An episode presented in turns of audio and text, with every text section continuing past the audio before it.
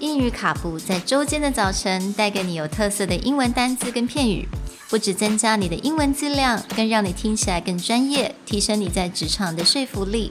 英语卡布早晨一杯知识加倍，English cappuccino, your morning cup of knowledge.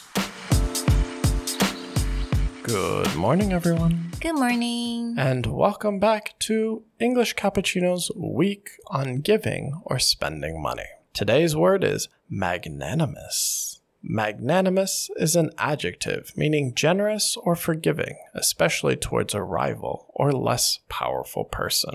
This is spelled M A G N A N I M O U S. 那今天的单字是 magnanimous，那中文的 definition 就是宽宏大量。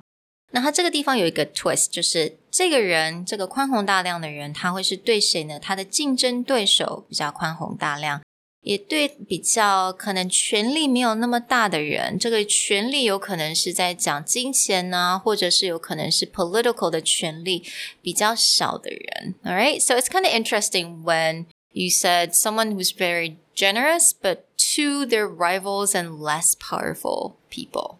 Yeah, magnanimous only gets used to describe people who are in a very high position of authority or, say, very rich, giving to others.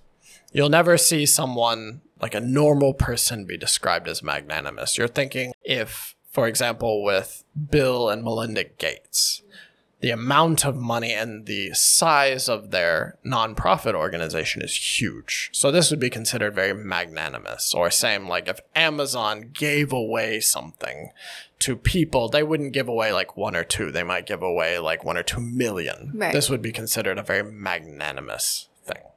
I remember reading somewhere that uh, Jeff Bezos' ex-wife, she gave away 20 million last year.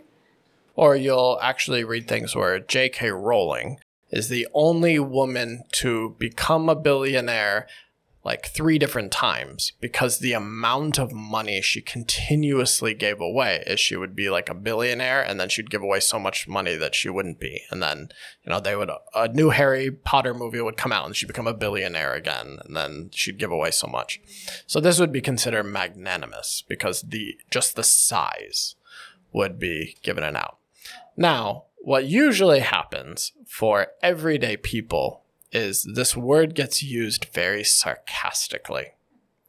So, very sarcastically would be say something like, for some reason, you're out having dinner or you're out having coffee with a very, very wealthy person.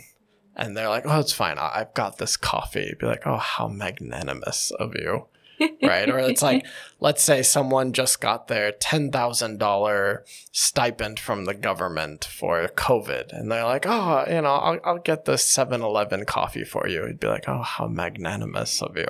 通常在用这个字的时候，会有一点带有点讽刺在里面，right？Yeah.